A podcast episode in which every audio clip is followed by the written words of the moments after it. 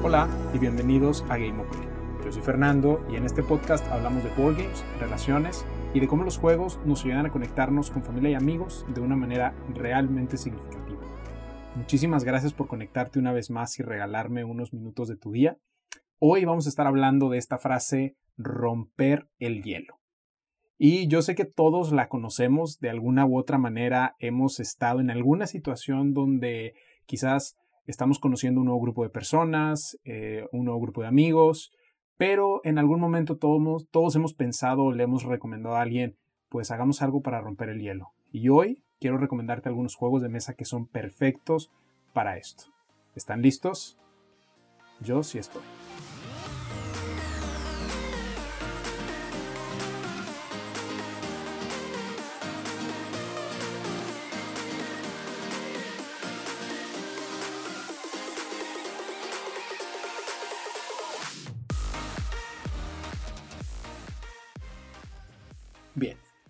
Como dije, creo que todos hemos estado en ese evento, en esa situación donde hay alguien que quiere poner o que está organizando alguna dinámica para romper el hielo. Algún campamento, una conferencia de trabajo, una dinámica de team building, una reunión familiar, si eres nuevo en la escuela y es un nuevo ciclo escolar. Creo que todos hemos estado en una situación así, donde hay alguien y está como que, a ver, vamos a presentarnos, vamos a decir nuestro nombre y vamos a hacer esto como para romper el hielo y, la intención al final es buena, ¿no? Es crear ese ambiente o esa situación para que todos los que están se sientan cómodos, se sientan eh, pues con la suficiente confianza de poder relacionarse con las demás personas.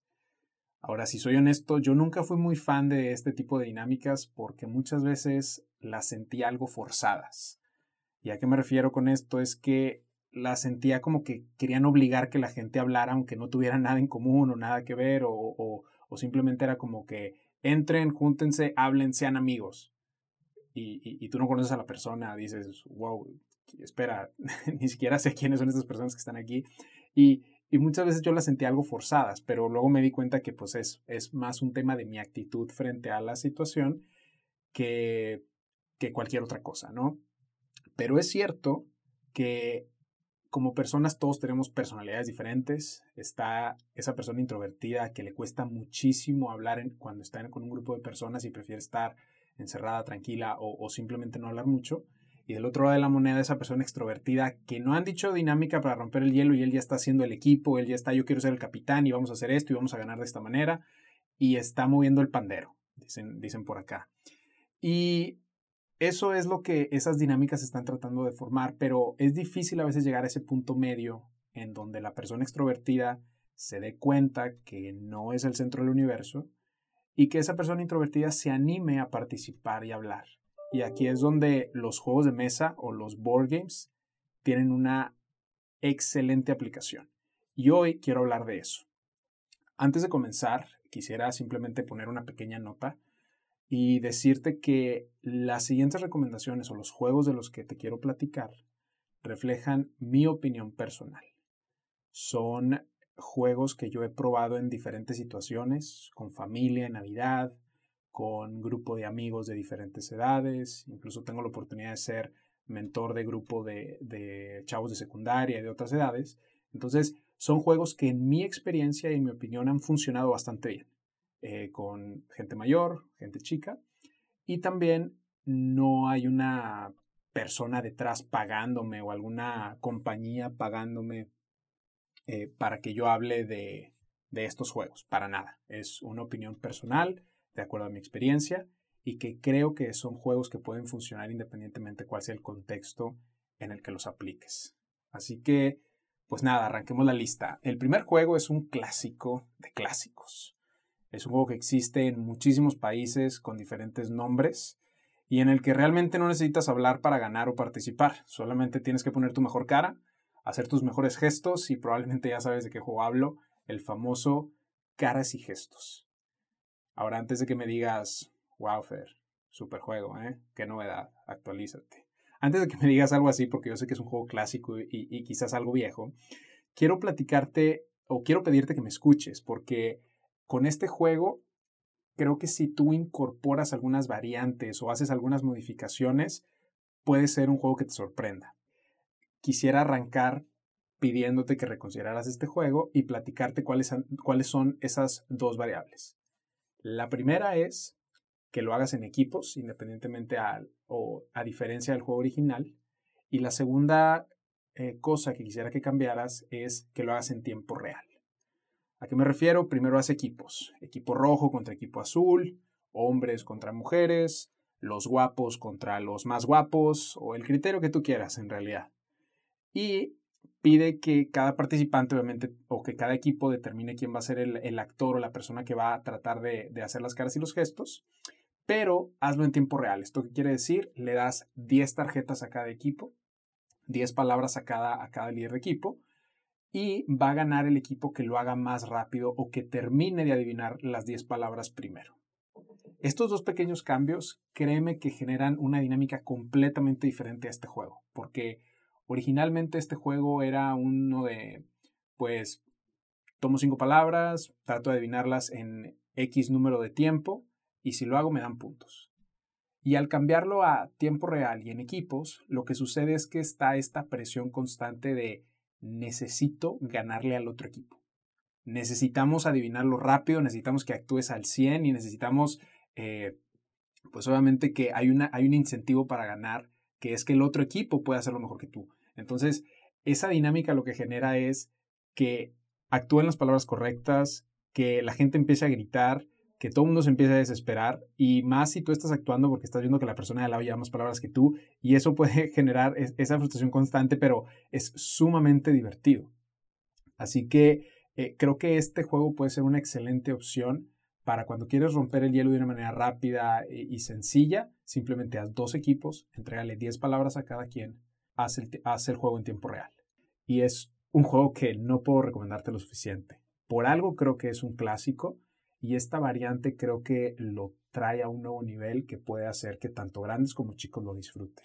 Ahora, el siguiente juego es una versión moderna también de dos juegos clásicos. También son juegos que probablemente ya conozcas, pero este sí está empaquetado como un juego eh, en forma y, moderno.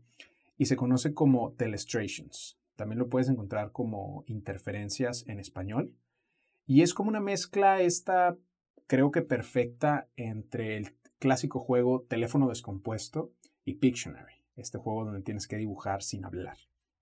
Y lo que logra Telestrations es crear una dinámica súper divertida porque no hay tiempos muertos, porque no necesitas ser un experto eh, dibujando para divertirte y porque cada turno tu mente está pensando, ¿qué rayos es esto?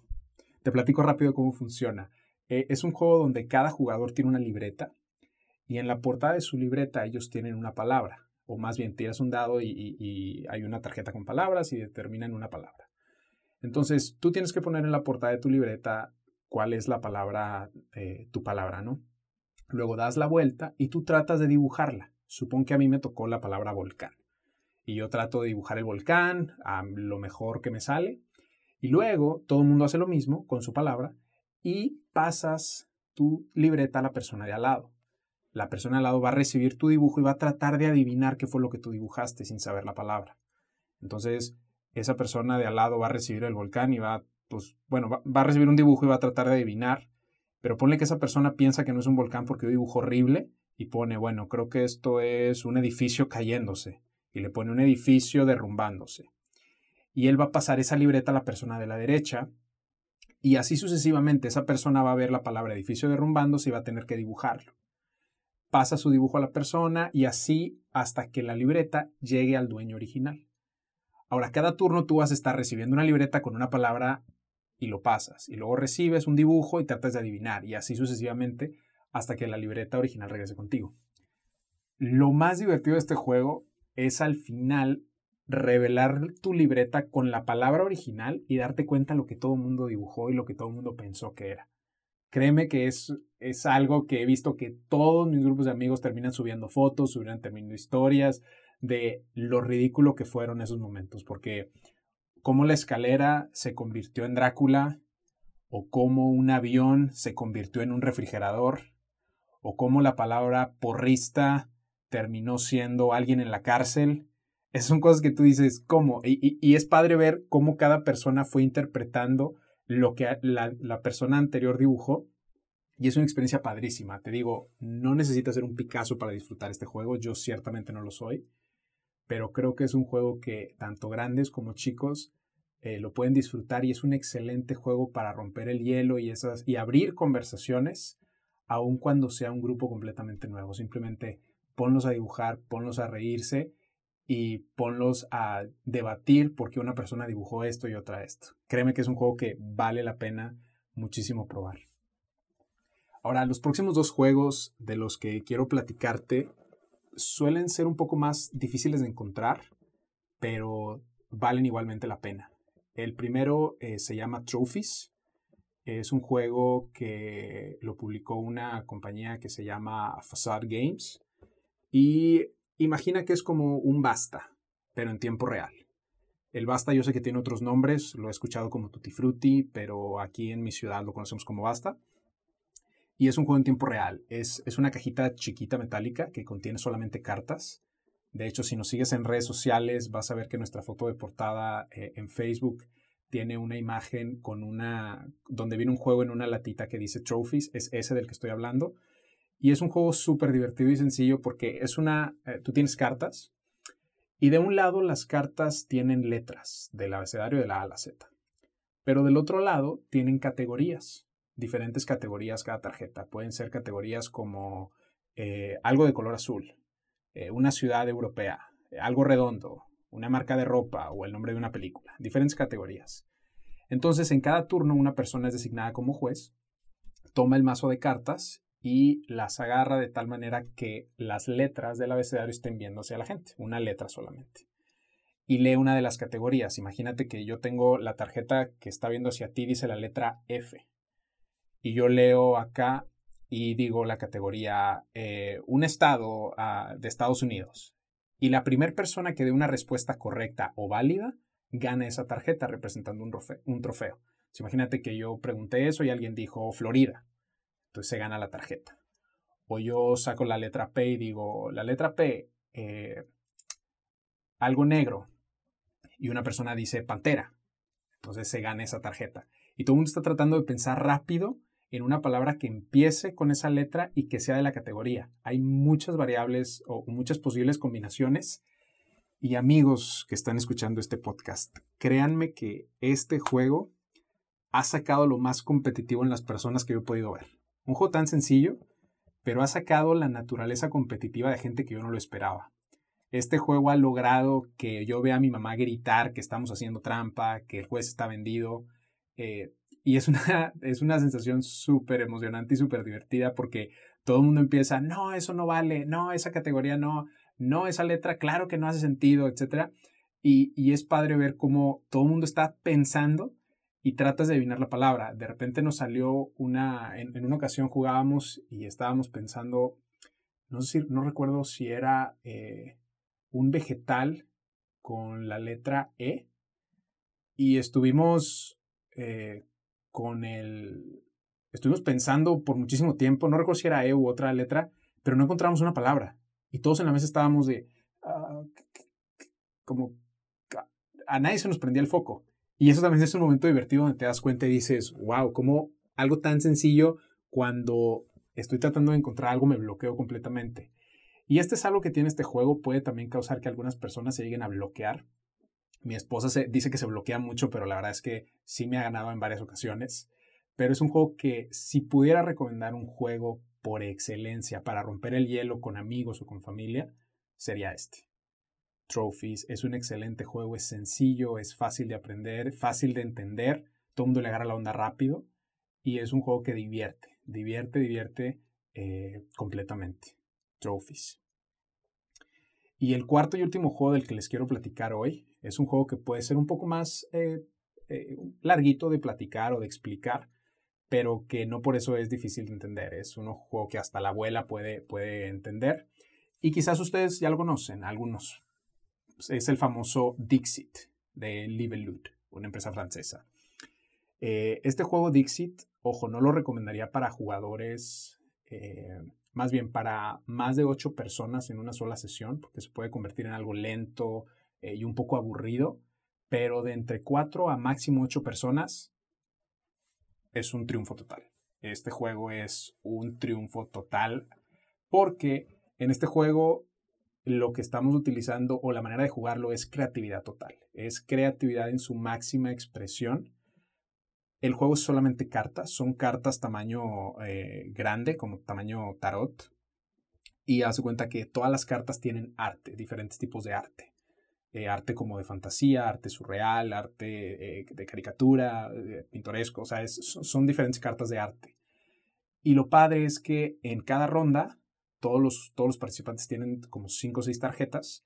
Una persona se le designa como el cuentacuentos y esta persona debe seleccionar una de sus cartas, verla y contar una historia, decir una palabra o algo y ponerla boca abajo en la mesa. Por ejemplo, yo imagina que yo tengo una tarjeta donde venga eh, algún bosque y un zorro con un sombrero y yo digo eh, las aventuras de Robin Hood y la pongo boca abajo. El resto de los jugadores tienen que ver su mano y ver qué qué tarjeta o qué arte de sus tarjetas se parece más a las aventuras de Robin Hood.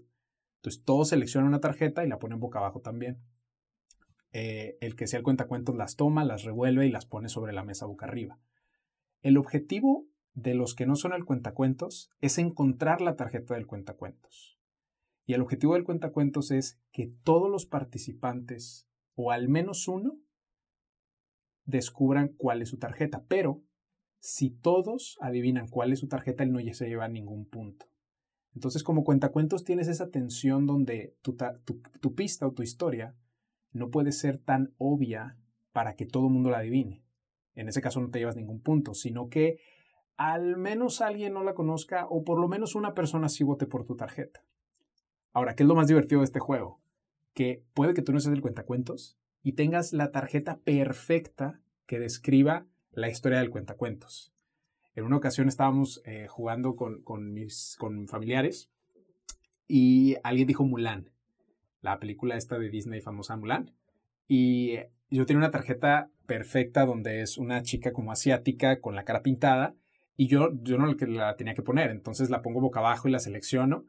Y cuando la voltean, todo el mundo dice, obvio, ese es Mulan, y se la seleccionan y gané muchísimos puntos. Entonces, está esa parte súper divertida donde Puedes incluso ganar puntos aunque no estés contando la historia, pero cuando están todas las cartas, de repente también está esa situación donde todas las tarjetas pueden ser la pista. Entonces ponerte a pensar, híjole, ¿cómo pensaría esta persona? Este, ¿Será, no será? Es sumamente divertido. Es un juego con una producción hermosa. Las tarjetas son súper chulas de ver, están muy, muy bien producidas. El arte es magnífico y es un juego que creo que hasta los pequeños de la casa pueden disfrutarlo. Si tú eres un padre y tienes hijos pequeños, creo que incluso con las tarjetas puedes contar historias y divertirte definitivamente. Así que ese es el cuarto juego del que les quería platicar el día de hoy, Dixit. Muy, muy bueno para romper el hielo. Así que amigos, ahí lo tienen.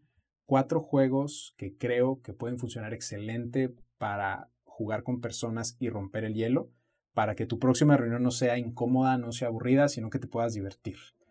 Ahora, para cerrar, sé que hay muchas otras actividades o juegos que puedas hacer. Muchas veces son, eh, di tu nombre, di algo que has hecho, algún hobby que tengas, este, o actividades de dos verdades y una mentira, o cosas así.